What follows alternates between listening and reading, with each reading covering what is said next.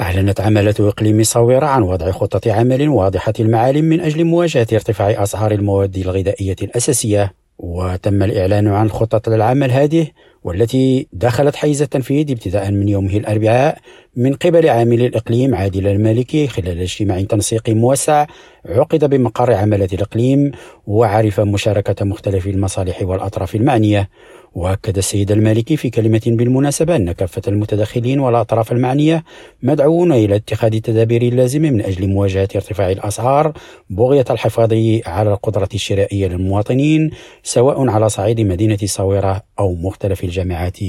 التابعة للإقليم محمد كورسي ريم راديو مراكش.